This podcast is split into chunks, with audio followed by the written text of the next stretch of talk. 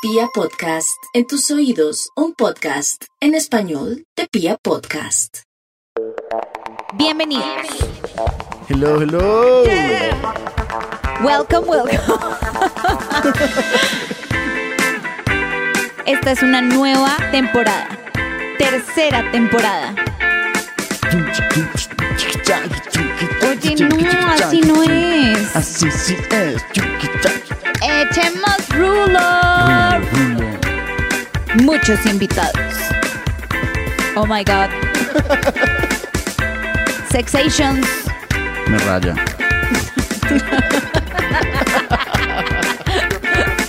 Hello, hello, Cherulivers. Hello, hello, Cherulivers, ¿qué más? ¿Qué hay de nuevo?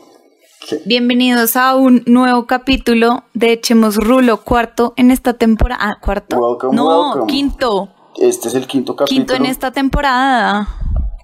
Mm, No estoy seguro, creo que es el cuarto o el quinto, a ver. No, Matías. El de, el de planes, el de María, el de em, conspiraciones, Miss Ariel. Y este. Y, y, Ah, sí, y este quinto, quinto capítulo. Wow, nice. Muy Excelente. melo, muy melo. I like it, I like it. Demasiado nice. Oye, eh, tenía muchas ganas de hacer este capítulo, O sea, ¿qué tal todo lo que te insistí? Marica, sí, de hecho creo que tú tuviste esta idea en la anterior temporada, si no me equivoco. Sí, sí, le llevo remando mucho este capítulo. Lo que pasa es que siempre le decía a Matías como, bueno, pues sí, o sea, él y yo podemos ahí hablar como de nuestras desgracias y la vaina, pero no, no es la idea. O sea, la idea es que no solamente sea alguien que sabe del tema, sino alguien que sea muy chévere. Claro. Le decía, Marica, ayúdame a pensar quién puede ser, quién puede ser. Y, y encontramos la invitada perfecta. Em, pues eh, la introduces tú, Rats. La introduzco yo, pero antes cuéntanos un poquito de qué va a ser el capítulo de hoy. Bueno, listo. Eh, antes, de, antes de introducir a nuestra invitada, les voy a confesar algo, Cherulivers, y les voy a confesar algo a ustedes dos en este momento. Ok. Que de pronto, pues la Rats ahí como que sabe, o pues se ha dado cuenta, pero, o sea, la verdad es que yo como que he tenido un fin de año del año pasado y un comienzo de año como difícil en cuanto a cuestionarme muchas cosas. Entonces, la gente que me conoce o que pasa tiempo conmigo sabe que yo pienso las cosas diez mil veces. O sea, yo todo el tiempo le doy vueltas a las mismas cosas, a los mismos temas. Todo el tiempo estoy ahí overthinking. Y, mm, y que, y un día me estaba haciendo pues mis preguntas de siempre ahí, mis dilemas. Y dije, a veces yo me levanto y digo, marica, esto tengo que hablarlo con los Cherulivers. Y así fue. Pero entonces me puse a buscar vainas como en Pinterest y vi unas preguntas que literalmente son como las cosas que yo como que me río de mis desgracias y dije, les voy a preguntar a los Cherulivers. Ok. A ver si ellos tienen los mismos dilemas que yo, porque no puedo ser la única que esté en este cuento, en este video millennial. Em, siento que ellos están igual. Y pues eso fue lo que pasó con nuestra encuesta. Efectivamente, no soy la única que se siente así. Todo ¿Qué el mundo opinas, Brats? Todo el mundo está jodido, básicamente. Un poquito, pues no jodido, pero está ahí como. Sí, jodido. bueno, pues. O pues mm, todo el mundo cree que está, o sea, todo el mundo, siento que todo el mundo cree que lo que le está pasando solo le está pasando a uno, ¿sabes? Claro. Y en verdad es algo muy común, es algo muy común, no sé si de nuestra generación, de este momento, de, no sé. Entonces, pues para eso tenemos una súper invitada. Bueno, les voy a presentar a la Flaca Costa. eh, digo, a Juliana Costa, alias la Flaca Acosta. Eh, ella es amiga mía desde la infancia, más o menos desde que yo creo que tengo como 3, 4 años, porque nuestras mamás son como mejores amigas. Entonces, digamos que nosotros crecimos juntos, siendo como primos. Y bueno, ella es un año mayor que yo, eh, pues estudió psicología, es una tesa, es una bacana, además tiene nuestra edad, entonces nos entiende full. Y bueno, hello, flaca, welcome. Hello. Hola, gracias por invitarme a esto tan importante para ti. Eh, tengo que hacer una aclaración antes, y es que no nos conocemos desde los tres, sino desde antes de nacer. Entonces, pues tenía que aclarar eso. Eh, bueno, no, yo estoy muy feliz de acompañarlos. He estado oyendo lo que estaban hablando y la verdad sí, siento que actualmente siempre pensamos que solo nos pasa a nosotros y hay mucho miedo como de compartir vulnerabilidad con los demás y decir que nos estamos sintiendo de una forma u de otra, pero cuando uno se pone a mirar bien y hace encuestas en Instagram donde nadie está expuesto, se da cuenta de lo que la gente está viviendo. Entonces, pues nada, muchas gracias por la invitación. Estoy acá para responder todas las preguntas que sepan, pues que quieran hacer. No es que yo me sepa todo, ni que tenga respuesta para todo, pero bueno, pues desde lo que hago y en lo que trabajo, que es atendiendo pacientes, que son personas como ustedes y como yo, pues espero poder responder y, y cumplir con lo que ustedes quieren. Ok, bueno, Flaca, tú, tú Excelente. eres, entonces tú eres psicóloga y te dedicas a la psicología clínica, ¿se llama? Sí, eh, yo estudié psicología en La Sabana, hice una maestría en terapia familiar y de pareja en España y después me especialicé en una terapia que se llama EMDR, que es para intervención en trauma. Todo el mundo piensa que cuando yo digo trauma es como, uy, ni idea, ¿qué será eso? Todos tenemos traumas, grandes Ok. o chiquitos. Segurísimo, segurísimo. Y trauma es cualquier experiencia que nos deje una herida emocional y que la mente no ha podido como digerir, entonces nos queda haciendo ruido. Entonces la gente también piensa que el trauma es el abuso sexual, el terremoto, o sea, cosas que pensamos que son ajenas a nosotros, pero trauma puede ser que una vez un profesor me dijo que yo no sabía hacer una cosa o que mi mamá atendió primero a mi hermano antes que a mí. O sea, mil cosas pueden ser, no- y no por la intención que tengan los demás, sino por cómo yo lo proceso y yo lo recibo. Entonces, pues eso hago y la verdad es el mejor trabajo del mundo. Desde hace cuatro años estoy atendiendo pacientes en mi consultorio y eso me ha permitido ver cómo lo que me pasa a mí también le pasa a los demás. Oye, ¿tú, tú, tú, tú atendiste a mi hermanito, ¿tú todavía lo sigues viendo o ya no? Esa información es confidencial. Oye.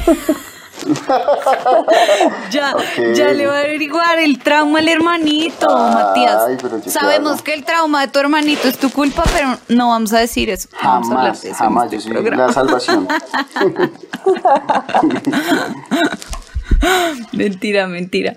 Ay, no, qué felicidad. En verdad estoy muy feliz. Eh, mm, sí, sé que nos Bueno, va a ir demasiado entonces- bien. Flaca, básicamente lo que acabas de decir es que a uno, pues no, le puede joder la vida un detalle culo y uno no sabe que eso es lo que lo tormenta y de pronto Sí. uno haciendo terapia y retrospectiva y de pronto haciendo memoria, tú tienes una terapia con unas lucecitas todas raras, ¿sí o qué? Entonces uno se Sí. acuerda de ese trauma, por ejemplo, que, que, mi- que el profesor me dijo que no servía para nada y yo ahí caigo en cuenta, uy, yo me siento inútil es porque este man me dijo eso, qué estupidez y de repente me, me curo, ¿sí o qué? ¿O más o menos? No, Sí, pues no es tan de repente, pero qué chévere lo de las lucecitas. Cuéntame de eso. Es que, miren, eh, EMDR son las siglas en inglés. En español significa desensibilización y reprocesamiento por medio de los movimientos oculares. Eso suena súper enredado, pero... Luce- lucecitas de lado a lado, para resumirlo. O sea, eso es un light track, sí, lo que Matías dice. Y es que en mi consultorio yo tengo literal una maquinita que tiene unas luces horizontales que cuando las prendemos la idea es que las personas lo mi- la miren y cuando la miran se genera estimulación bilateral de los dos hemisferios y esto permite que las experiencias sean reprocesadas. Es como para que la gente entienda, como si los dos hemisferios empezaran a trabajar para masticar la sustancia que no ha podido ser digerida. Entonces, a diferencia del cuerpo, el cuerpo tiene la capacidad de cuando comemos quedarnos con lo que nos sirve y eliminar lo que no. De hecho, cuando comemos algo que es muy fuerte nos podemos intoxicar, pero el cuerpo, o sea, como que encuentra la forma de eliminarlo. Entonces, pues tiene un, un sistema que funciona muy bien. Lo mismo en las heridas, cuando nos cortamos o cuando algo nos pasa, pues la misma piel después de un tiempo cicatriza, pero hay algunas heridas que necesitan como un poquito más de atención y puede ser como, no sé, agua oxigenada o algunos puntos. Que estos Ya. procesos duelen, pero es lo que se necesita para que cicatrice. Si no, la herida nos va a doler toda la vida. Lo mismo pasa con las heridas de, pues, del alma o las heridas emocionales. Eh, cuando somos pequeños, además, pues hay muchas situaciones que son mayores a nosotros. O sea, las herramientas que tenemos cuando somos chiquitos son mucho menores las que tenemos ahora como adultos. Entonces, es muy probable que muchas situaciones se conviertan en trauma.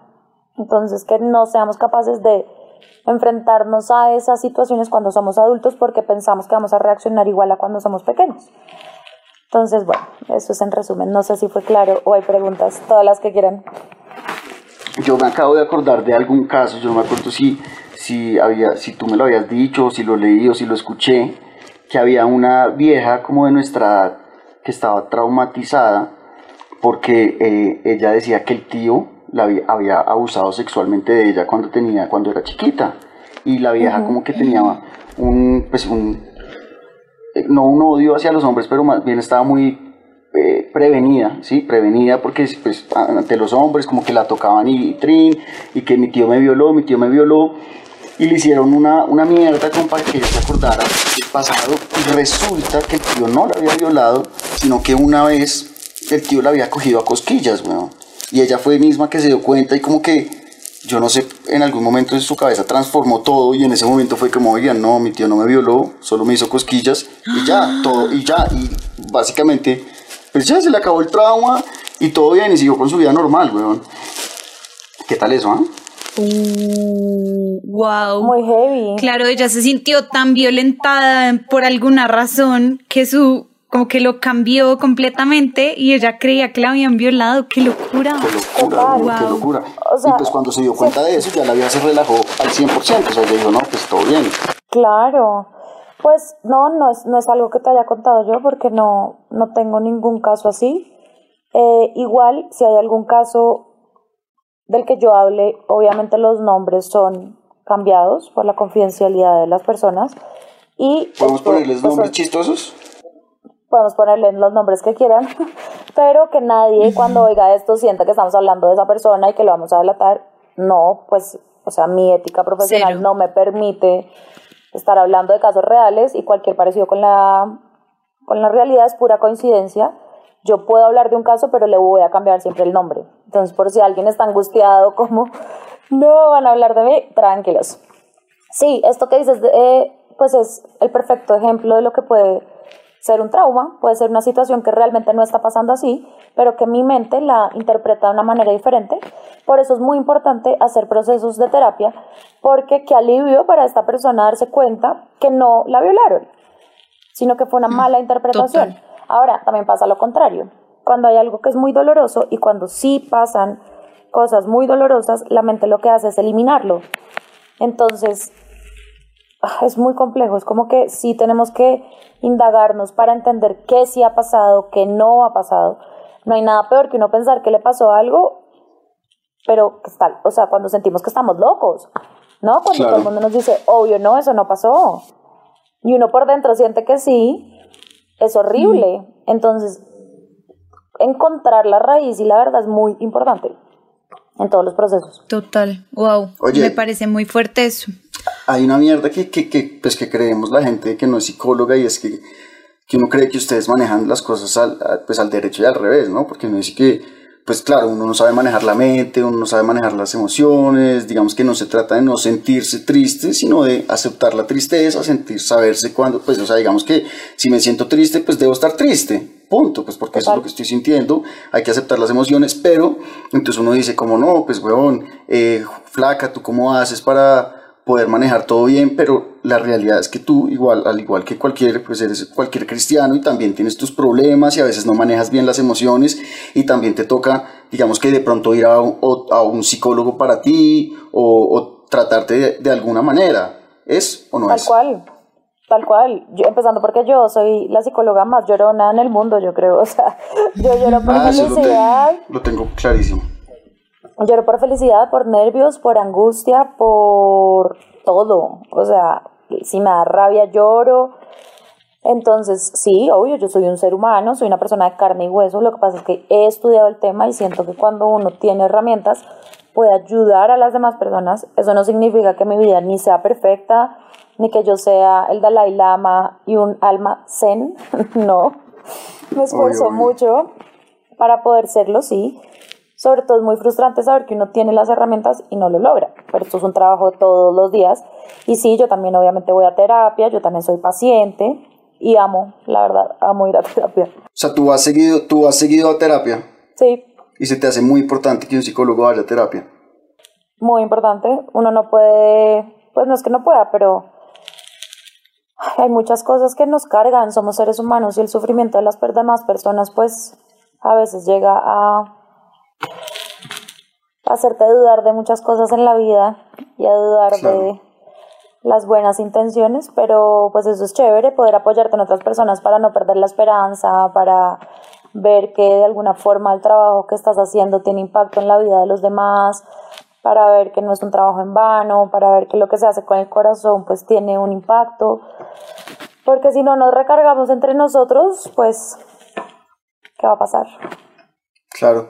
Oigan, ahorita que la flaca dijo que era llorona, pues marica, sí, eso desde que estaba en la barriga es una llorona. Y hay una historia que me contó, no me acuerdo si fue mi mamá o Astrid, que es la mamá de la flaca. Marica, la vieja no podía estar en un carro quieto. Literal, no verdad. podía. Entonces, entonces iban mi mamá y Astrid en un carro y llegaban a un semáforo. Y esta hijo de puta empezaba a llorar, weón, a gritos. Entonces a la pobre Astrid en todos los semáforos le tocaba echar reversa y echar para adelante. Echar reversa y echar para adelante para que la niñita no llorara. Es correcto. Y pues obviamente todos en el semáforo, esta vieja, ¿qué putas le pasa? Que, o sea, necesita ayuda, pero no, es que la niña estaba ahí dejando las sordas a las pobres. Totalmente. Qué chistoso. Oigan, em, sí, me parece demasiado interesante esto y sí, lo- me parece importante recapitular lo que dijiste de como que es un trabajo de todos los días. Em, sí, uno puede leer mucho, informarse mucho, pensar mucho sobre algún tema, decidir algunas cosas, pero es algo, o sea, para mí es algo de todos los días y es como algo que, pues como que al menos yo trato de hacer todo el tiempo. Em, pero bueno, ya como no tratando de no irnos tantos, tanto por las ramas, hablemos como tengo 10 cosas que le pregunté a los Cherry Leavers que, que yo creía que pues, se podían sentir ident- identificados y el resultado fue que sí. Perfecto. Entonces les voy a, les voy a contar em, y hablamos de como de teorías que tenemos al respecto y Juli nos dice la verdad absoluta, no mentira. Listo, listo. Yo Pero digo no- que todos unos, de, unos débiles todos por llorar tanto, millennials de mierda. Ay, Débiles. cállate, o sea, Ay, Matías. vamos a linchar. Débiles. Matías que tiene todo reprimido en su alma. No Total, mentira. total. Por eso Yo, ese yo, bigote. yo no tengo Por eso alma. ese bigotico. Yo no tengo alma. Por eso el bigotico. No tiene alma. Oigan, la primera cosa que le pregunté a los de Cherry Leavers era, era, o sea, eran como libros, ¿no? Entonces yo les decía, ¿ustedes sienten que escribieron este libro? Y ellos respondían, Ah, ya, sí ya me o acordé, no. sí. La primera pregunta o el primer título del libro era ¿Cómo lograr un montón de nada haciendo un montón de esfuerzo? El 69% de las personas respondió que sí.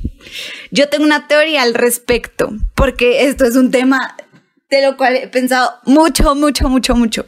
Y es que siento que al menos la generación millennial como que nos vendieron una idea muy barata que si uno trabajaba un montón y tenía una idea innovadora y todo iba a ser súper exitoso en la vida y que eso significaba ser el mejor y tener mucho esfuerzo y yo voy a ser el mejor emprendedor del mundo, pero realmente cuáles son las garantías que nos ha dado el mundo pues para eso. O sea, nosotros realmente tenemos unas condiciones laborales muy distintas a las que habían hace unos años y muy distintas a las que probablemente tengamos después, pero al menos en este momento, pues trabajar un montón no es garantía de nada. Al contrario, a veces creemos que trabajar un montón, o sea, es algo bueno cuando realmente solo nos está agotando. Entonces dejé de, de hacer mi hobby porque mierda me quedo en el trabajo hasta las nueve de la noche. Y eso solo Claro. nos deja como más frustrados y más tristes. ¿Qué piensan? Pues a mí me parece que, que uno sí debería trabajar fuerte dependiendo de lo que le ofrezca la compañía. Ahora, uno no puede dar todo para una compañía porque tú simplemente eres un número, ¿sí me entiendes? El día que no te necesiten, te echan, el día que no tengas plata, que no tengan plata para mantenerte, te echan y les importas un culo. Entonces, uno no tiene que sacrificar mucho de una, de uno, perdón, para darle a una empresa. Eso pienso yo. Ahora, sin embargo, pues también el sacrificio trae cosas buenas. Entonces, si es una empresa, eh, eh, digamos, que trae ciertos beneficios, uno podría, digamos, que hacer un poquito más de esfuerzo para pues para sobresalir en, en, aquella empresa. O si a eso le sumas, no, que entonces no solamente tienes que ser exitoso, no, también tienes que ser bonito, tienes que ser fit, tienes que ser sociable, tienes que no sé qué, tienes que no sé qué, y se empieza a volver como un checklist que yo siento como que uno solo lo deja cansado. Absolutamente, o sea, yo pienso que eso que Matías dice es un punto de vista válido sin embargo, creo que la sociedad nos ha marcado una cantidad de estereotipos que tenemos que cumplir que no son reales, como por ejemplo estar feliz 24/7 y nunca poder estar triste. Y esto es completamente un error muy grande que nos genera muchas frustraciones porque nadie está feliz 24/7, o sea, somos seres humanos que estamos en constante cambio y que reaccionamos ante situaciones externas como por ejemplo terminar con un novio o que un jefe me regañe. Entonces, por un lado eso. Claro. Cuando las expectativas son tan altas, es imposible de cumplirlas. O sea, cuando yo necesito ser 90, 60, 90, alta, eh, flaquísima y con el mejor cuerpo y ser la más querida y ser la más exitosa, pues esto es un, un estándar que nunca se va a cumplir porque además la perfección no existe. Entonces estamos persiguiendo unos temas o sí, unos ideales que realmente no son posibles. Entonces creo que estamos buscando sentirnos bien por medio de unos estatutos que puso la sociedad, pero el bienestar viene literalmente, así suena esto cliché, de adentro. Pienso que no hay nada mejor en la vida que hacer un trabajo bien hecho, pero también conociendo nuestras medidas y saber hasta dónde podemos darle y saber que si yo soy, por ejemplo, con lo que tú decías de sentirnos lindas, que esto es un tema súper común, por ejemplo, de la comparación que tenemos en Instagram y todo. Si yo soy pelinegra, bajita, gordita, está perfecto. Y si yo estoy queriendo ser todo lo contrario, pues voy a vivir frustrada todos los días de mi vida y mirarme al espejo y levantarme y socializar va a ser un trauma terrible. Porque no soy lo que considero que es la perfección. Entonces, lo primero es la perfección no existe. Lo segundo, ojalá todo el mundo haga lo que haga, así sea ser pescador, lo haga bien, pero porque le, llena, porque le da felicidad y porque encuentra un sentido en eso. Y lo tercero es el tema de las comparaciones, o sea, yo creo que eso está súper relacionado con compararnos y con pensar que todo el mundo sí lo hace y yo no, y es mentira, nadie, nadie es, o sea, todos tenemos el mismo dilema entonces creo que también es una idea que cada vez tenemos que mandar más a recoger. Claro, sí, ahorita que mencionaste los estatutos, digamos que establecidos por la sociedad, se me hacen repelles y repatéticos, sin embargo, uno sí tiene estatutos propios. O sea, entonces uno debe seguir a esos estatutos siempre y cuando sean realmente de uno y no porque la sociedad se los haya impuesto y uno crea que así debe ser. Pero si yo creo que, por ejemplo, debo ser eh, eh, físicamente saludable, pues para eso es eh, ejercicio, comida saludable, pues está bien, ¿sí me entiendes? Si tú crees que así debería ser, pues así debería seguirlo, pero ya, pues porque tú lo crees y no porque te lo dijo, pues cualquier pendejo, ¿no? O yo, yo creo que, que, que ahí como que una palabra me incomoda mucho en lo que dijo Matías y es el deber ser, porque yo siento que no hay nada que deba hacer. Exacto. O sea, uno debe hacer en la vida todo lo que lo haga sentir bien y cómodo, pero no hay, un, no hay un deber ser. Sí. A eso me refiero, es decir, lo que tú quieras, o sea, lo que tú, si tú dices, marica, yo quiero cualquier cosa, pues logra eso que tú quieres, pero que te haga feliz, que te haga sentir bien. Porque entonces, si yo quiero ser flaca, pero me estoy haciendo daño porque no estoy comiendo, pues ahí ah, ya no. Pues obvio, no, ni ¿Sabes? Entonces es muy difícil diferenciar hasta dónde que me haga feliz a mí, porque a mí me puede hacer feliz ser flaca, pero ¿a qué precio lo estoy haciendo? Entonces, eso por un lado. Y por el otro, o sea, hasta donde, o sea, yo pienso que aquí la barrera es donde haya daño, donde esto me cueste trabajo, me cueste lágrimas y sufrimiento a mí, ahí no es. Obviamente nada se consigue un día para otro, ¿no? O sea, las metas, el trabajo, estudiar requiere esfuerzo, pero hasta a qué precio estoy dispuesta a conseguir todo lo que quiero, ¿no? Ok, sí, sí, sí. Sí, y siento que esto que estamos hablando se relaciona con el segundo título del libro, el segundo título propuesto, y es el siguiente, cómo procrastinar y esperar que todo se haga solo. El Uy, sí, 92, el 92% de la gente dijo que sí, que ellos habían escrito ese libro. Claro. Y siento que eso se relaciona un montón como un sentimiento de culpa que, que no, o sea, a razón de nada nos estamos sintiendo culpables por no estar haciendo algo que deberíamos estar haciendo, cuando realmente debemos estar haciendo solamente lo que nos haga sentir bien en ese momento. ¿O qué opinan ustedes? Yo pienso que Pues acá... bueno, o sea, yo pienso que... ¿Hablas o hablo? Habla. Pienso que acá hay dos cosas muy importantes. Uno es el tema de el deber ser, de lo que la, volvemos a lo mismo, de lo que yo debería estar haciendo, porque entonces uno a Ajá. tal edad se tiene que casar, a tal edad tiene que tener hijos, a tal edad te tienes que ganar tanta plata. Entonces, esto va relacionado con eso. Y lo segundo es el tema de que la procrastinación me parece a mí que es un mecanismo de defensa. Esto puede sonar raro, pero ya les explico desde donde lo veo. Y pienso que es algo muy común que hacemos todos hoy, sobre todo con las redes sociales y todo esto es muy fácil hacerlo. Y después genera culpa. Entonces creo que ahí es donde entra lo que tú estás hablando. Entonces el tema de lo que voy a explicar de que es un mecanismo de defensa. A ver, yo creo que no todos somos buenos para todo. De pronto Matías es un duro vendiendo cosas, de pronto yo soy una dura hablando de emociones y de pronto tú eres una dura construyendo o planeando cosas. Si a mí me ponen a hacer un Excel, les juro que yo lo voy a procrastinar toda mi vida porque cada vez que me siento enfrente del Excel, siento que no soy suficiente y que no sé cómo hacerlo. Y esto es lo que nos pasa en muchas tareas del día a día, que no nos sentimos con las herramientas. Puede ser que yo las tenga, pero por estarme comparando con el de al lado, siento que no soy capaz. Entonces, ¿qué hago? En vez de enfrentarme a, a la emoción o a la incomodidad, me distraigo. Y es mucho más cómodo ver Instagram o es mucho más cómodo ver una serie y es mucho más cómodo no enfrentarme a este sentimiento de sentir que no voy a poder hacerlo que enfrentarme a hacerlo. De hecho, no sé si les pasa que uno tiene que escribir un ensayo, por ejemplo, y se demora cinco días en- poniendo la primera palabra. En el momento que uno escribió el primer Sí, párrafo, sí. le rindió. Pero cuando, eso pasa Sí. cuando nos enfrentamos al- a las situaciones y a la vida. En el momento que uno pone el primer ladrillo es mucho más fácil construir la casa. Pero procrastinamos mucho porque no nos sentimos con las herramientas por todo lo que tenemos y debemos que hacer.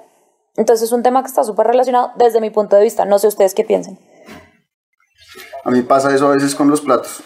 En un día, Yo, puta, no lavo el desayuno, después del almuerzo se me acumula y ya digo, mierda, marica, qué gonorrea, güey. Ya la comida, fue puta. Total. Tengo una montaña de platos, la hijo de puta. Y eso que a uno le da mamera empezar y empezar, pero realmente uno empieza y uno acaba esos platos en 10 minutos. Y termina pues y es como, todo- Total, Obvio, es y la mayor que andar todo el día victoria. con los platos sucios. Total. Y, pero pues claro, Sí, entonces sí, ya sí. llevando esto a la vida, es mucho más fácil lavar de un plato. O sea, ¿cómo, cómo lavo? Tengo que hacer algo, enfrentarme. ¿Me va a dar mamera? Sí, pero decir, lo voy a hacer. O sea, bien o mal, pero lo voy a hacer. Porque como queremos hacer todo perfecto, entonces nunca nos vamos a sentir preparados.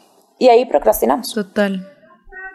Ahí me estoy acordando, no sé por qué, me acabo de acordar de un exnovio que tenía un tatuaje eh, que era una frase de su abuelo que era hágalo ya. Y entonces, bien, hágalo ya. Entonces que alguien, que al- él le contaba algo al abuelo como, ay, tengo que hacer tal cosa porque no sé qué, hágalo ya Hágalo ya. hágalo ya. Y eso se me quedó, entonces a veces me acuerdo de hacer algo y digo, no, lo voy a hacer ya porque después se me va a olvidar y no lo voy a hacer, hágalo ya. Total. Bacano. Me gusta esa mentalidad de vida. Yo trato de ser así. Pero a veces no me voy para el otro extremo, claro. No todo se puede hacer ya. Ajá. Ah, no, claro, sí, o sea, es como, uy, tengo que coser el botón de esa camisa. Hágalo ya. Sí. No, y, y para muchas otras Sí, cosas, el trabajo de la universidad, entregar lo que uno le da mamera en el trabajo, el informe, los indicadores, yo qué sé, o sea, un montón de cosas que dan mamera, pero pues si seguimos procrastinando va a seguir esta sensación de culpa. Total. Pero sí, a mí me pasa, a mí me pasa con mi socio y con un compañero de, pues, de trabajo, que, marica, pues, yo, hay una vaina que hacemos todos los días, entonces yo digo, manden el reporte, o sea, se hace y se manda el reporte. Eh, se ganó tanto, se perdió tanto, punto. Entonces, tenemos un asistente a la que le mandamos las cuentas, obviamente ella no trabaja sábado y domingo, entonces mi socio me dijo, no, no le mandemos el reporte sábado y domingo, sino el lunes para que ella reciba todo. Entonces yo le digo, weón, mándalo el sábado y el domingo y el lunes ella lee y hace todo, pero no te demores. Entonces me dijo, no, no, no, mejor así yo, bueno, listo, lo voy a dejar. Y pues, ¿qué pasó? Que pasó sábado, pasó domingo, no hizo el reporte como él dijo, normal, pero pasó lunes, martes y no hizo tampoco el reporte de cuatro días. Entonces le dije, mira, cabrón, si ves, entonces al fin, ¿qué? Si lo hubieras hecho de una ya, eh, eh, Alejandra, que es la asistente, ya hubiera tenido todas las cuentas claras. Y al día de hoy no ha mandado reporte de jueves, viernes, sábado, domingo y ya. Claro, Entonces, weón, es como, a ver, mal parido, si ves, weón, total. Uy, yo habría estado como un ogro. Uy, total. Lidiar con Como esto es muy difícil. Oigan, ¿qué opinan de este título de este libro? Dice, ¿cómo levantarse cada Chimbo, mañana? chimbo. Ay, Matías, ¿cómo levantarse cada mañana a construir el sueño de alguien más? El 65% dijo que sí. yo estoy en ese, yo estoy en el, en el, en el, en el 35. ¿Sí? Yo, yo estoy en Sí, el 100%. 65. No, yo no. Afortunadamente yo no. Yo estoy en el 65. Porque, Porque, eh, o sea, siento que cuando uno se levanta todos los días y, y va ocho o más horas a trabajar y eso, y, y pues sí, como que uno cumple metas a corto plazo respecto a tu trabajo, pero dices, mierda, ¿será que yo me quiero dedicar a esto toda la vida? ¿Será que yo quiero crecer acá? ¿Será que yo no sé qué? No, tal vez no. ¿Qué quisiera hacer? Aún no lo sé, pero que sea este mi sueño, así es como yo me, o sea, que yo diga, mierda, esto es lo que me encanta hacer, me paro todos los días de la cama feliz a hacer eso, no. La verdad no. Y siento que Sí, eso me eso le- hace, y eso me hace cuestionarme como mierda. O sea, eh, eh, uno, uno ahí como que sí se siente, suena muy cliché, pero uno se siente como una máquina del capitalismo, ¿no? Entonces vine a la vida como a, procrear, a crear una familia, a trabajar, a no sé qué, para criar unos hijos, para que el día de mañana también trabajen, no sé.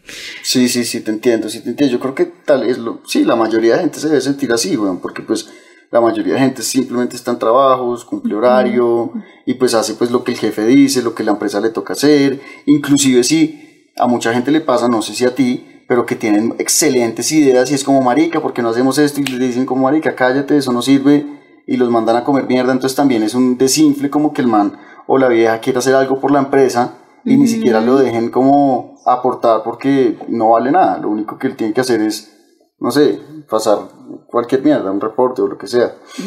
o sea, sí, pero acá difiero un poco con ustedes porque, primero, no todo el mundo tiene claro lo que quiere hacer. Segundo, yo creo que hay que hacer cosas para entender lo que no queremos hacer. Y tercero, no todo el mundo es emprendedor y eso está bien. O sea, esto de que entonces todo el mundo tiene que ser independiente y emprendedor, no. Pues, o sea, según lo que cada uno quiera y según para lo que cada uno sea bueno.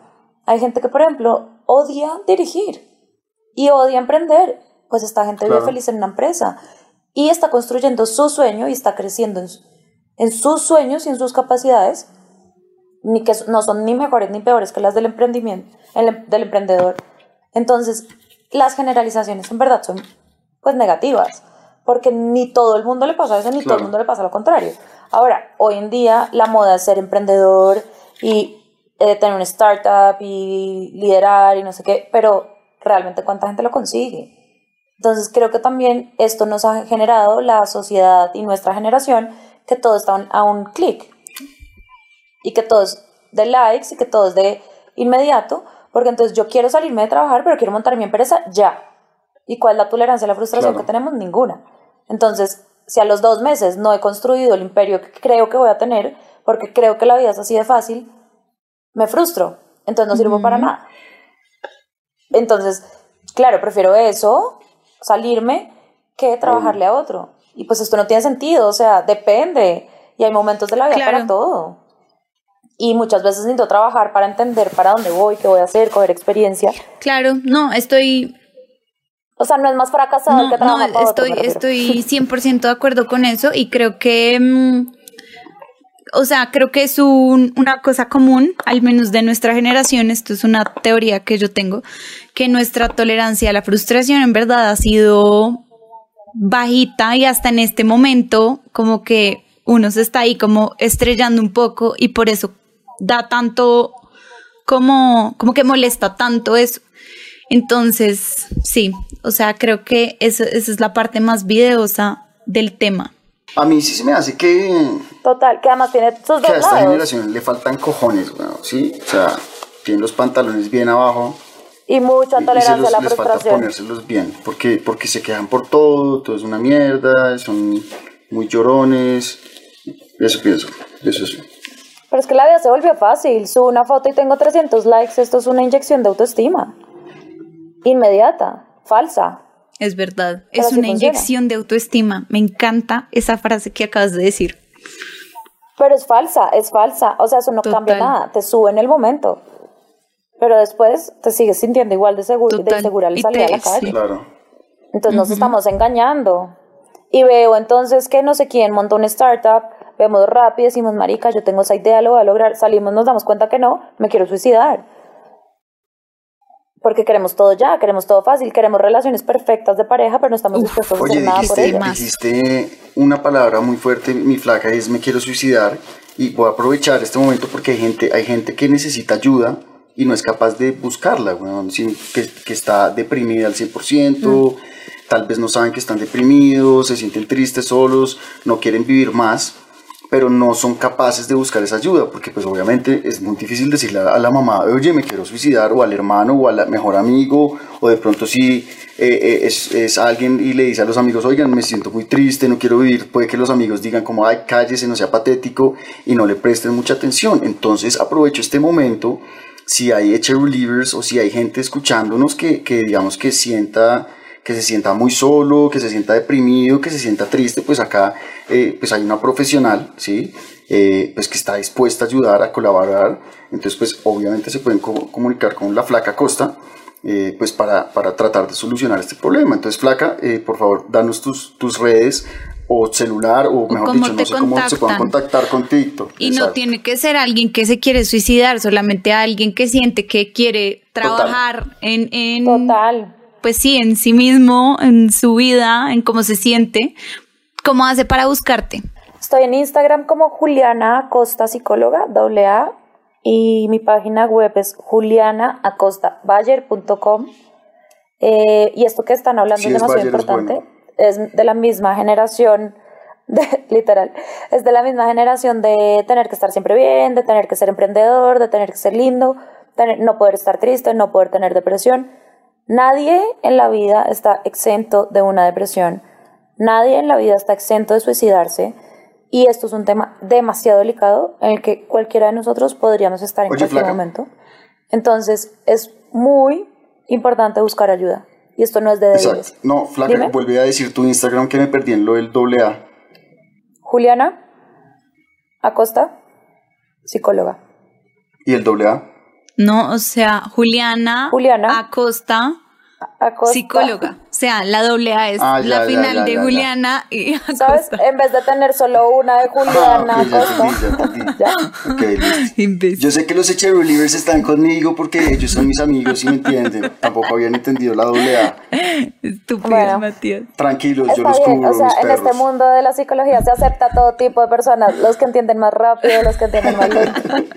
Marica, yo tengo, por ejemplo, un serio problema con el sarcasmo. O sea, serio problema, serio problema. Yo no, yo no entiendo el sarcasmo. Y mi Mi hermanito, mamá es weón, igual. Mi mamá es igual. Y mi hermanito de 20 años, el man se la pasa haciendo chistes sarcásticos uy, o haciendo comentarios que yo soy, yo lo regaño. Y yo, Simón, ¿qué te pasa? ¿Cómo putas vas a decir eso? Y el man me mira como, a ver, Matías. Y yo, ah, perdón. Y yo, Simón, tú sabes que conmigo no puedes hacer esos comentarios porque yo soy literal. O sea, lo que me dicen es, o sea, yo, esos chistes no, no, no me entran. Yo no, yo no puedo, yo no puedo. Mi mamá es igual, mi tengo. mamá es igualita. Ella no entiende un, un chiste con sarcasmo, no, no, ella no lo entiende. Entonces hacemos un chiste, por ejemplo, político de- con sarcasmo y ellas, pero ¿cómo vas a decir eso? No sé qué, no Sí, sé ¿Cómo qué. se y te ocurre? Yo Sí, le tengo que decir, respeta. ma, es un chiste sarcasmo. Sí, sí, a mí me pasa eso todo el día, güey, todo el día, pero bueno. Oigan, yo les, yo, yo les quiero Pasa preguntar algo y quiero que, quiero que sean honestos. No, Quiero que digan si ustedes escribieron este libro o no. Cómo gastar la Uy, plata en pendejadas. Ah, no. Papá, yo me gané, yo he escrito 800 libros en esa mierda. O sea, la delgada línea entre para eso trabajo o ahorrar. Para No, volverme yo sí para eso trabajo, me importa un culo, yo gasto en pendejadas todos los días de mi vida. Amo, amo. Pero yo no me siento orgullosa de eso. ¿Qué? No me siento orgullosa de gastar plata en A mí pendejadas sí, todos yo, los me días. encanta, me encanta. Uy, Matías Es más, es- no. se compra tres cajas de chicles y uno es, Matías, ¿por qué no compras una caja de chicles? No, pues porque quiero tres. Y yo, bueno, está bien, compra tres cajas de chicles. No, marica. La última que hice, me compré como, si no estoy mal, como 80 cervezas. Y las, pues, con una marca nueva que sacaron, cervezas, la- compré 80, las tengo ahí, No, en no, mi- no. pues, de adorno.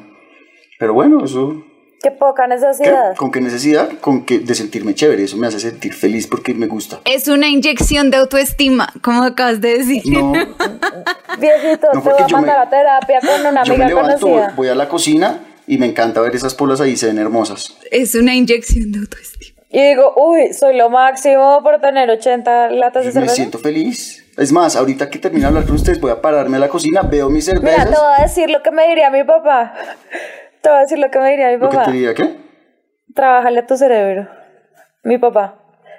Inviértele a tu cerebro en vez de a tanto No, también, también invierto mi cerebro de vez en cuando. De vez en cuando. No,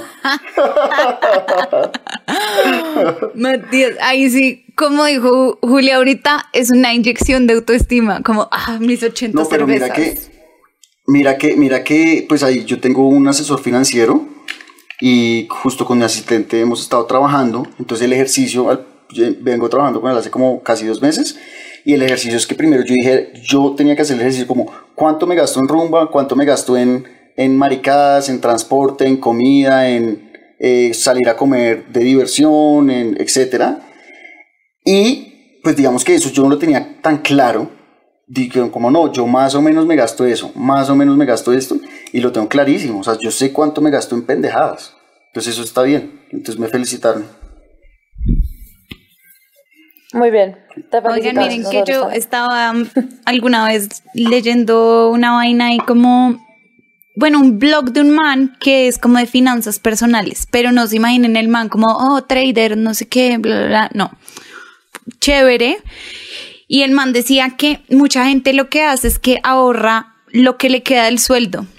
Entonces el man decía, volteen la fórmula. Así como ustedes saben cuánto se gastan en comida, cuánto se gastan en arriendo, cuánto se gastan en no sé qué, dejen un porcentaje fijo para arriendo ya de una y si les sobró a fin de mes, pues ahorran mucho más. Entonces, Wow. he, he estado practicando eso y muy bueno, muy Oye, buena idea. Creo que, creo que ese man puede ser nuestro siguiente invitado. Marica. Sería muy Wow. chévere, sí. Nos Nice. enseñaría Sí, sí, sí. bastante. Es más, sí, sí, acuérdame y ahorita le escribo. Mm, bueno, yo quiero saber qué más libros hay. Quiero saber de qué autor soy. Bueno, yo Libro. ahora Sí. voy a cambiar ¿Cuál un el poco el, el mood porque mm, pues estábamos muy como de realización profesional y blind, no sé qué, y la plata y shu. Ahora vamos a entrar un poco en el tema amoroso. Y le pregunté a los Cherulivers lo siguiente. ¿Cómo sentirme atraída por personas inestables emocionalmente? El 63% dijo sí, que estrés. Uy, La flaca hizo una cara como de puta flaca. Explícanos la cara que estás haciendo, por favor. Para los Cherolivers estamos en Zoom, entonces nos estamos viendo nosotros y la flaca hizo una cara, weón. Flaca, por favor. Pues lo primero es que todos somos inestables, en algún modo.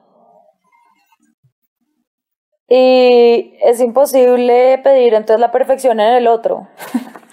Pero, pues esto va mucho más allá y también no sé si todos los aquí presentes pasaron en algún momento por la edad de recuperar gamines, pues de rehabilitar gamines, donde el peor y el que más dañado estuviera, ahí me metía para sentir que yo tenía la capacidad de salvarlo. Entonces esto también viene de un complejo de querer salvar y ayudar a los demás y esto viene muy relacionado con temas de infancia. Marica, yo tengo un amigo, un amigo, escuchen esto, el man le encanta las, yo creo que ya he hablado de él eh, varias veces en el podcast, pero el man le encantan las, eh, las niñas de la calle, las prepagos, etc. Y entonces, y, pero el man se enamora, el huevón se enamora y es a salvar, sacarlas de esa vida, entonces, y, pero, eh, pero él lo hace buen, lindo, ¿sí me entiendes? Y él, y él sufre, porque entonces él le atusa, El Salvador. marica, se ha llegado a El ilusionar en la primera noche. claro. Entonces como, entonces como huevón, es, pues una vieja pues le paga una prepago una noche, eso le pagan como por una hora, dos horas. Entonces después les paga más para que se queden toda la noche con él, rumbeando, lo que sea, y al otro día le encantó la actitud de la vieja, pues porque al final las viejas son queridas y todo bien, ¿sí? Entonces el man queda tragado y, oiga amigo, quiero invitarla a salir, eh, es que la vieja se quedó más tiempo conmigo. Y yo, pues obvio, weón, si le pago más, a ver, gran pendejo. Y el man se pega unas ilusionadas con este, sí, pobrecito, weón. Qué cagada, weón. Qué loco. Claro. Eso, eso tiene que Sí. tener algo ahí detrás, como, como tú dijiste ahorita, Algo. Juli, como algo de infancia, algo de alguna. No, no me gusta usar esa palabra, pero como de alguna carencia emocional o algo así. Sí, Ah, pues muy total. adentro, sí. Si cuando tú eres chiquito aprendes que solo te ven o te validan o te aplauden cuando tú haces algo por los demás, pues esa es la forma en la que tú aprendes a relacionarte en la vida. Y también yo creo que que nos gusten las personas inestables emocionalmente viene muy relacionado con lo que vimos en nuestra casa, de la relación de nuestros papás y de mm, cómo se relacionaron nuestros papás con nosotros. Que esto es un tema bastante delicado en el cual no quisiera entrar Ok. tanto, porque se puede, cuando no hay tanto tiempo se puede malinterpretar. Ajá. No estoy diciendo que ningún papá ni ninguna mamá tenga una mala intención, simplemente esto es una bola de nieve que vamos replicando pues de lo que vimos en nuestras casas, de alguna forma. Obviamente habrá gente que dice, no, a mí no me pasa eso, esa psicóloga está hablando mal. No es todos los casos, estoy hablando en términos generales, que nadie se dé por aludido, pero por lo general lo que pasa es que Total. viene aprendido de familia. O pues es con lo que me siento cómodo de una manera muy inconsciente, no es algo consciente. Total. Y a veces, sí, o sea, lo, lo que me parece esto, digamos, en términos generales, es que uno a veces como que ignora esos red flags desde el inicio y después el día de mañana es como, ay, me hizo tal cosa. No, de pronto la persona desde el día uno te estaba mostrando eso y tú lo ignoraste completamente, Obvio. como por autocomplacerte. Total.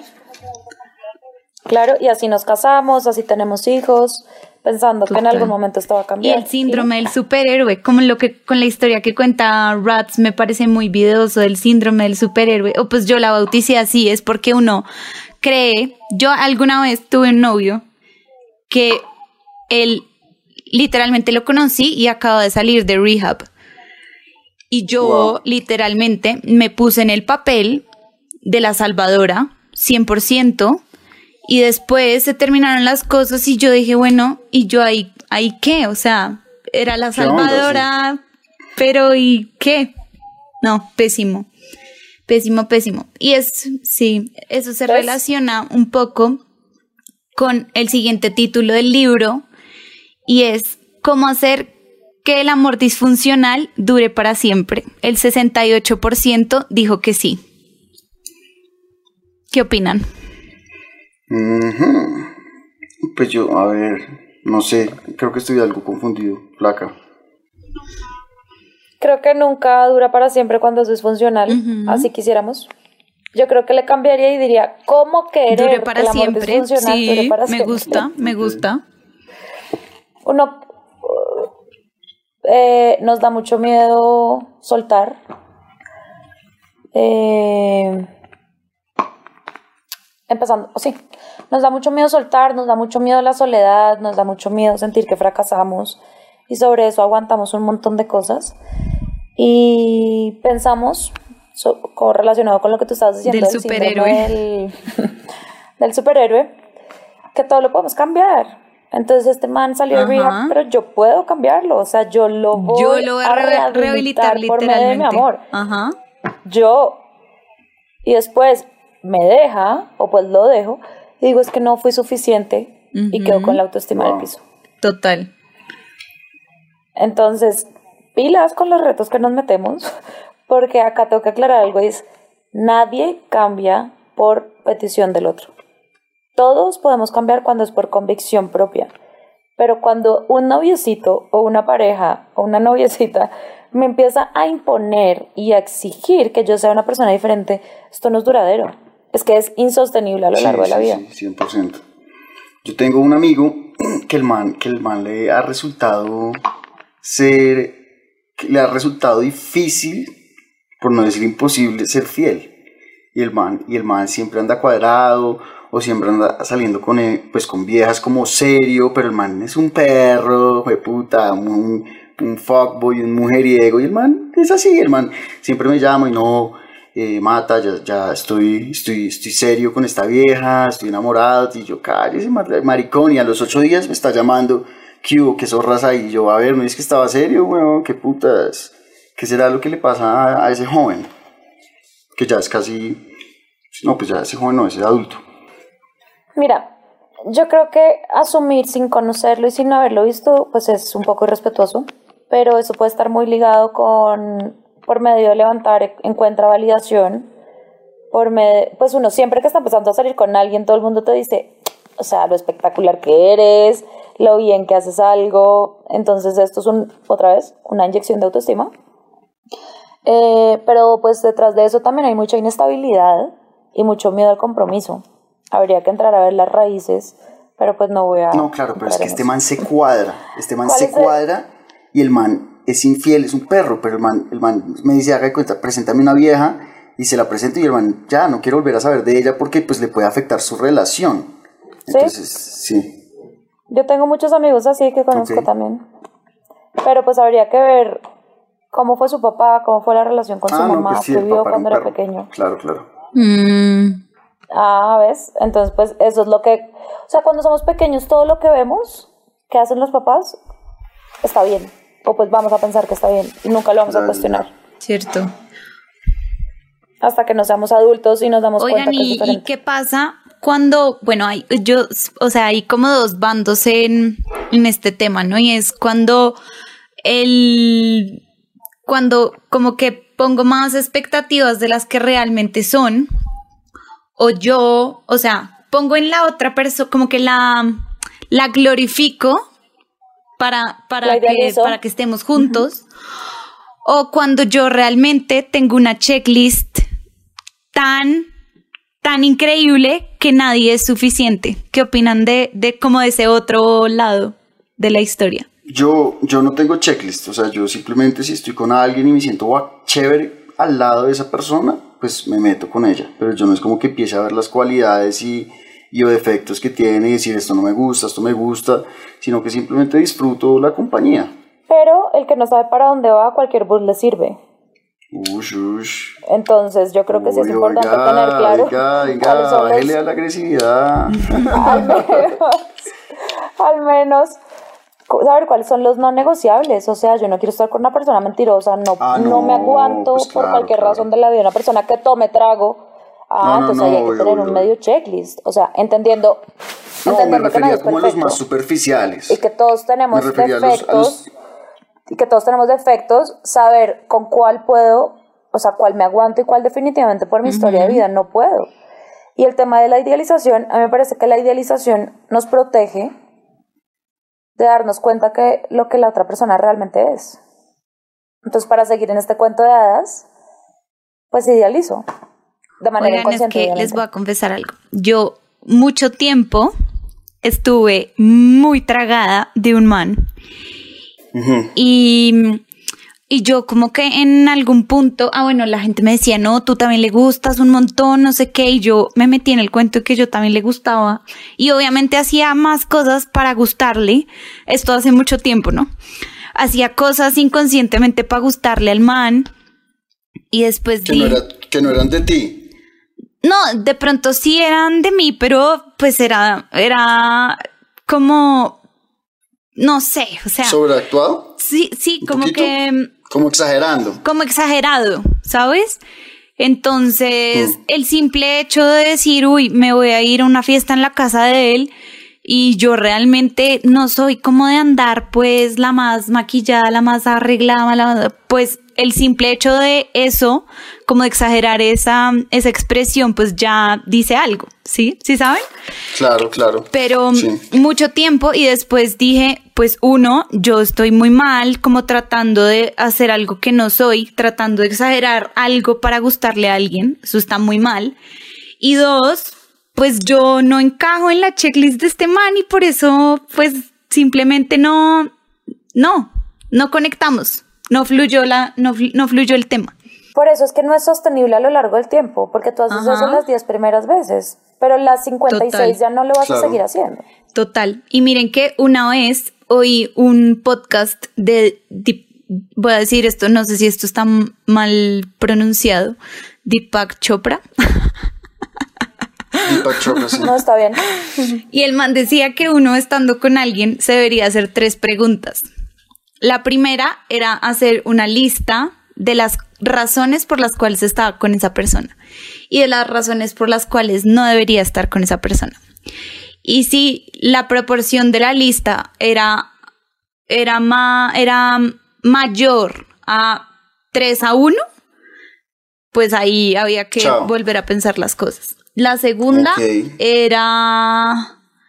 Ah, bueno, era que de esas cosas que uno quisiera que tuviera la otra persona, realmente se las estoy cargando y debería resolverlas yo, ¿saben? Eh, y la última era, si yo tuviera un hijo o una hija, me gustaría que estuviera con esa persona. ¿Qué, op- qué opinan? Wow, esa está fuerte. esa- la última La me gustó. última. Bueno, me gustaron todas realmente. Me gustaron todas. Vamos a hacer esas preguntas. Hmm. Sobre todo, yo creo que esto es muy difícil, pero uno no debería salir con nadie con quien no se cuadraría y no debería cuadrarse con quien no se casaría, Claro. porque la vida cambia Total. en Tú estás segundos. diciendo muchas frases en este podcast está- que yo necesito anotar. Anotar. no, total, weón, total. Yo por eso no tengo novia hace mucho, weón. Yo no me cuadro, sino pienso que puede, podría ser mi esposa, weón. Literal. Exacto, eso no quiere decir que me No, ya no, me dé un no, anillo al pero si no te ves en a- eso, a planear, pero pues podría, exacto, además porque las cosas no cambian, o sea, las relaciones que no funcionan no Total. van a funcionar. Porque una relación, además, para que sea duradera, no debería ser tan difícil. Oigan, y hablando de, del casamiento, mi flaca se casó hace poco. ¡Wow! Wow, congratulations. ¡Congratulations! ¡Qué cool! Y además se, se casó con un bacán de miedo, un bacán de bacanes, una chimba, weón. Entonces, chévere, chévere, chévere. Flaca, eh, El más lindo sí, del sí, bacán, mundo. bacán. ¿Cuánto, cuánto, cómo fue? A ver, cuéntanos tu historia amorosa así de chisme, pues puro chisme, resumida. De puro chisme. Duramos dos años y medio de novios y me pidió matrimonio en diciembre y nos casamos por lo civil en marzo, mientras podemos casarnos por la iglesia, porque pues ahora con todo Claro. esto está demasiado difícil y ya. Rechimbo ese resumen, rechimbo. Yo quería algo más Disney, ¿sí? Yo quería como algo más Disney. Disney. Ay, me enamoré, pero no, rechimbo. No, obvio que no. Lo que nos muestra Disney Claro no que es la vida real. Gracias. Y eso gracias. nos hace mucho daño en las Gracias. relaciones. No le crean a, ni a Adriana ni a la flaca No, Disney es que, Juli, te voy a contar. Eh, alguna vez hicimos un capítulo muy random sobre amor y era Matías diciéndome que el amor Disney sí existía, que yo era una Grinch del amor. No, Sí existe. no. Estoy No, no existe. Por eso es que la gente se desilusiona tanto y sufre tanto, porque es que el amor de la película no existe. Ahora, creo que estar en pareja y estar bien es el mejor estado del mundo y, se, puede o sea, se puede conseguir un estado muy chévere. Pero el amor de Disney no existe, que las mariposas me duran por siempre y voy a estar enamorada toda la vida. Obvio no. Las relaciones hay que trabajarlas día a día.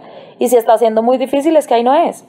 El otro día puse un post en Instagram que borré porque lo escribí mal y decía, si tu más anhelo deseo, o sea, si tu deseo más grande en tu relación de pareja es que la otra Ahí persona no cambie, es, Ahí no es. total. ahí no es. Claro.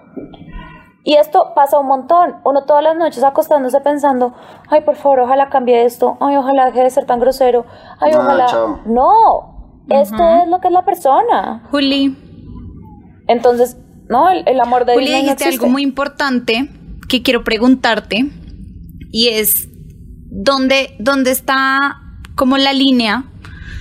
Pues sé que la línea no es tan clara como aquí, pero ¿dónde creerías que está más o menos la línea entre tener una relación que hay que trabajar todos los días y decir esto ya es too much, esto es demasiado esfuerzo, esto me, me exige demasiado? Me drena.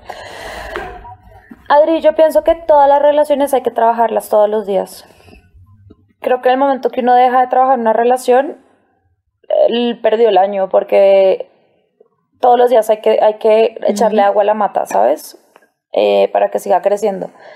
Pero creo que en el momento en que, o sea, es como con los amigos, hay gente con la que uno se lleva bien y hay gente con la que la relación es más difícil pues procuren no casarse con la que la relación es más difícil, claro, claro, porque hay muchos retos de la vida que se presentan que si yo no tengo unas bases de relación fácil, donde la comunicación fluya, donde pensemos básicamente parecido, donde sus defectos puedo vivir con ellos, donde las peleas no se me salen de control y al otro día tenemos relaciones sexuales y Sí, ya arreglamos todo, por no hablar desde lo profesional de alguna otra forma.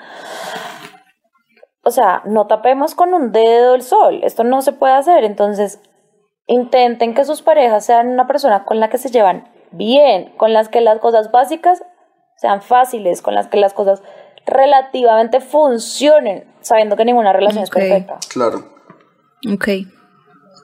Pero si a mí me está costando trabajo, pues, o sea, si yo necesito que esta persona cambie muchas cosas y digo, bueno, No. cuando nos casemos va a cambiar, No. cuando nos cuadremos va a No, cambiar, pues, Suerte, definitivamente no. Sí, nada Total. que total, total. ¿Y qué opinan con este título del libro que es cuando uno acaba de remendar su corazón? y es cómo evitar entregar tu corazón por miedo a que lo rompan. El 67% de las personas dijeron que sí. Yo, bueno, yo voy a hablar ahí, yo voy a hablar ahí. Yo como si creo en Disney en los cuentos de hadas y en los príncipes que, eran sapos, ¿sí? Eh, yo pienso que, huevón, que uno siempre debe lanzarse al amor porque, porque hay, esto lo he dicho mil veces en el podcast, porque uno tiene más que ganar a que perder. Entonces, por ejemplo, mm, no sé, la, la flaca hace dos años y medio o un poquito más, pues estaba soltera, empezó a salir con un man, un bacán, se entregó al amor y ahora está casada, feliz, viviendo con el hombre y del putas. Entonces de pronto, de pronto, la flaca, pues antes había tenido una tusa muy brava y de pronto dice, no, yo no me voy a meter con este man porque me van a romper el corazón.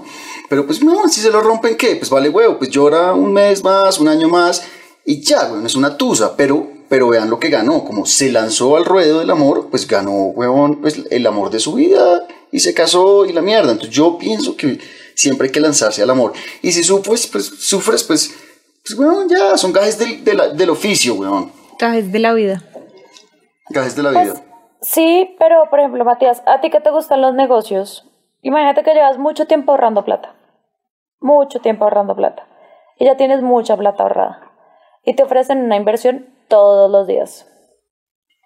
Tú vas a ir a dejarla en cualquier No, no, no. o en la primera Yo no estoy diciendo eso, yo no estoy diciendo No, tú vas a evaluar los Sí. riesgos, espérate, vas a evaluar los riesgos y donde tú consideres que es menos riesgoso meter tu inversión, No, la vas a claro, meter. por supuesto, pero es que yo estoy hablando cuando uno ya lleva un poquito de adelanto en la relación, no al principio, ¿sí me entiendes? Es decir, como cuando Ah, como, hey, no sé, ya llevamos saliendo un, un- mes, un mes, por decir algo, ya me siento chévere con esa persona, la persona es bacana, digamos, tiene lo, lo básico que uno quiere, sin conocerla a fondo, pero le da miedo lanzarse serio con esa persona por sufrir, o que ya se está tragando y dice, no, yo no me quiero tragar más. Entonces, es que en el momento que uno se mete con alguien ya es un riesgo que existe, que uno va a sufrir. Pero pues ojalá pudiéramos tener la capacidad de evaluar los riesgos que tenemos de sufrimiento con cada persona. Y las banderas rojas que Adri decía antes. Todos tenemos banderas rojas desde el día uno. Pues porque Todo el mundo tiene banderas rojas. Me encantó esa frase de estás ahorrando mucha plata, lo vas a meter en algo, en un fondo seguro o en un fondo loco. No, obviamente en un fondo seguro porque, mierda, Pues es demasiado plata, es demasiado valioso. Eso que la gente dice, es que uno no, sabe, uno no escoge de quién enamorarse. Claro que sí. Claro que sí escogemos. O sea, es verdad que nos sentimos atraídos y el gusto.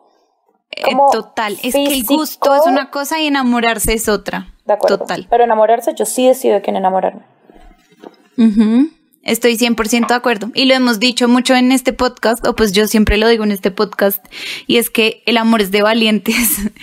Y- Totalmente. Y, y un día, un día en, leí un libro, bueno, estoy leyendo un libro y encontré una frase que me encantó, se las voy a decir. Y dice, todo ese amor que sentiste habita en ti y se va a transformar. Total. Entonces, ¿qué tal? Totalmente. Pues Bueno. yo creo que uno nunca da lo que no tiene por dar. Lo importante es saber dónde lo va a dar, ¿sabes? Total, uno no da lo que no tiene. Uno no da lo que no tiene. Ahora, Punto. importante los límites, no porque ahora todo el mundo va a empezar a dar todo su alma y corazón. No, Sí, no. hay que cuidarse. ¿Qué opinan de esta frase que se relaciona no solamente con el tema amoroso, sino con, con todo en la vida? ¿Cómo quererlo cuando no puedes tenerlo y tenerlo cuando ya no lo quieres? ¿qué? Otra vez, otra vez, repite. ¿Cómo tenerlo? cómo- perdón, estoy disléxica hoy, lo siento. ¿Cómo quererlo cuando no puedes tenerlo y tenerlo cuando ya no lo quieres? 79% de las personas dijeron que sí. Se me olvidó otra vez, puedes volver a repetir. perdón, perdón. Es que tengo un problema de memoria a corto plazo. Fuerte como. ¿Cómo? Ponme atención. Ponme atención. ¿Cómo, ¿Cómo quererlo cuando no puedes tenerlo? Listo, puedes listo. tenerlo? Ajá. Tenerlo. Cuando ya lo tienes, ya no lo quieres, ya, Y punto. tenerlo cuando no lo Y quieres. tenerlo cuando parce, yo- no lo Yo ahí me quieres. salgo, no entendí un culo. Hablen ustedes dos. No, no, no, no, no. No, ya, me salgo de esta discusión. No Hablen es tan ustedes. difícil. Pues sí, esto muchas veces lo que nos hace es trabajar nuestro sistema de capacidad y decir voy a ser capaz, voy a ser capaz, voy a ser capaz. Y cuando lo consigo digo, ah, ¿tanto para esto? Sí. Mm, Juli, ¿y qué opinas, qué opinas de esa frase en relación al capricho? A la pala- al tema del capricho. Uy, yo, Pues yo, va con el yo ahí ego. voy yo. Yo soy Va más caprichoso, weón. yo, ¿Cómo así que no voy a yo- ser capaz de levantarme de esto, de conseguir esto? Entonces me demuestro por todos los medios que sí soy capaz, pero pues Total, es que es una, es una forma de alimentar el ego porque, Total. porque si siento que si entendiéramos que a uno la vida le da lo que, lo que tiene que pasarle, lo que tiene que darle, pues como que dejaríamos un poco ese capricho para alimentar el ego. ¿Qué ibas a decir, Matías? Cuenta. No, pues yo iba a decir que yo soy un poquito caprichoso, nada más. no, que va. Sí. El papá de los Pero vamos a entrar en, en- en- no vamos a profundizar en ese tema, dejémoslo. Yo digo, Rats, que, mm, a ver, vamos ya como una hora. Vamos a leer el ulti- la última portada del libro Es la última. para cul- culminar literalmente. este hermoso capítulo. ¿Es la última? ¡Wow! Es la última literal. ¿Sí? Yo soy muy oportuno, yo soy la verga. Bue- Bueno, no, realmente hay dos, pero las voy a unir. Y es, bueno, una es el arte de sobrepensarlo todo, que bueno, ese sí Yo no. es muy agotante, pero lo, lo hemos tratado durante todos los otros títulos. Y voy, me voy con la última. Y esta me encanta porque siento que al comienzo del capítulo Juli dijo esto como sin caer en cuenta y yo, mierda, esa es la última. Em, ajá, y eh, dice, ¿cómo buscar para siempre lo que ya se encuentra adentro tuyo? Wow. ¿Cómo buscar que Marica, eso, eso, eso, ¿se vieron Soul, la película de Disney? Que ustedes no creen en Disney porque son anti-Disney, pero yo sí, porque soy lindo. Esa película es divina, sí. Pues marica, básicamente, básicamente esa es la enseñanza que trae esa película, ¿no? Que, que siempre la gente está buscando como el objetivo de vida, pero realmente ya lo tienen en sus narices, weón. Entonces esa búsqueda eterna de el objetivo, de la felicidad, de las metas, de lo que quieren o deberían ser, pues realmente ya lo tienen. Y ya están viviendo lo que realmente es el objetivo, que es vivir la vida y pues de una o cierta forma. Total. Totalmente. Los que no se han visto Soul, por favor, váyanse a verla. ¿Sí? Uy, sí, total. Esa película es espectacular, deja muchos como enseñanzas muy lindas. Em, ¿Lloraste Sí, en la siempre- película? Obvio, Uy. desde el primer momento hasta... Uy, yo lloré mucho. Oigan, acabó, me acuerdo, Media hora llorando. no, me acuerdo que mi, mi exnovio se quedó dormido viéndola y se despertó y yo estaba así llorando y yo, y era como, estás ¿Qué viendo una pasó? película de muñecos, ¿qué te está pasando? Y yo, Sí, es muy buena. Sí, pienso que siempre estamos buscando por fuera lo que no, lo que tenemos, pero no sabemos que tenemos. Entonces creo que esto es una invitación a que todos, así suene súper cliché, hagamos una búsqueda interior hacia los recursos que tenemos, porque todos los tenemos, lo importante es como desarrollarlos de alguna forma y entender que somos capaces, que todos nos merecemos cosas buenas, todos somos capaces de tener relaciones sanas, todos somos capaces de tener tranquilidad, todos somos capaces de no ser dependientes emocionalmente, todos somos capaces de no procrastinar, todos somos capaces, o sea, todo lo que hemos hablado lo podemos hacer. El problema es que pensamos que no. Simplemente lo que vuelvo a decir, hay que trabajarlo. Tal vez no somos unos duros en unos aspectos, en otros sí. Y es importante como en lo que no somos tan buenos, pues fortalecerlo. Y esto puede ser a punta de leer, de hablar con amigos sobre esto, de oír podcast, de buscar terapia. Hay muchas formas. Y lo bueno es que el ser humano siempre puede aprender y desaprender lo que ya sabe. Entonces no Claro. pierdan la esperanza, no se queden con la sensación de es que yo soy así y ya. Esta es la peor mentira que nos podemos decir a Uy, sí, nosotros eso es mismos. patético. Yo soy así, ya no me jodas. Sí, no, no. o sea, siempre, así tengas 98 años, te puedes, puedes cambiar eso que te está haciendo daño o que le está haciendo daño a los demás. Y pues encontrar el tesoro que todos tenemos por dentro es importante, porque eso es lo que nos va a dar valor y autoestima. Eso Si no, el valor- pero si no, el valor-. Yo soy medio. Eh, si no, el valor no lo dan los demás. Y entonces estoy colgada de un, de un, de un hilito súper delicado que cuando no me ponen likes, me puedo Total. deprimir. Ya, ya, ya. Total, me encantó, me encantó esto. Por favor, sonrían un segundo, voy a tomar una foto. Listo. Oigan, qué capítulo muchas tan gracias por la invitación. Ojalá a la Flaca, gente le guste. Juli, pero sirva. Tacho, no te vayas sin, sin No sé. volvernos a decir, por favor, déjame tu celular, gracias. Eh, em, em, no, no, no te vayas sin decirnos otra vez, por favor, otra vez, dónde te podemos encontrar. Juliana Acosta, psicóloga. Y en En Instagram. ¿En. Instagram? En mi página web es www.julianaacostabayer.com ¡Guau! para que veas, estoy súper metida en, En la la nueva nueva era. y, y ya, no sé qué más quieres que, que les diga. Te mando mi celular ahorita por WhatsApp. Bueno, no. Mi flaca bella, un placer haber Capitulazo. aquí como Ay, encanta. gracias por invitarme. Este podría ser mi capítulo favorito. Oigan, bueno. yo, yo tenía que sacar esto de mí y sé que le va a ayudar a mucha gente. Lo máximo. Seguro que Qué sí. bien, qué bien. Y ojalá saquen muchos más que nos aporten, sobre todo en estos tiempos de desesperanza y crisis, que no, pues que le den esperanza y luces a las personas, porque si no somos nosotros los que empezamos a cambiar esto, Total. nadie más va a ser. Total, y que hablemos de estos temas cada vez con más tranquilidad y más chéveres. Y lo que dijimos al comienzo, como tú te sientes, seguro hay más gente, o sea, tú no eres el raro, te lo juro que tú no eres el raro. De acuerdo. Así es. Mil gracias por la invitación. Un abrazo, besos, En el- hasta el próximo capítulo, Cheerleaders. bye. Bye bye. ¿Qué? Oye, ¿Qué? oye, Rats, espera, ¿Qué? Rats, espera, antes de colgar, nosotros nunca decimos que nos sigan a nosotros en las redes sociales, ¿por qué? Nadie sabe cómo nos llamamos en Instagram. Arroba echemos rulo podcast. Ah. Ok. Follow now. Listo, eso era Ya, todo. Eso era todo lo que tenía Ahora que sí, decir. hasta luego. Suerte, Chao, muerte, suerte, bye. Chao.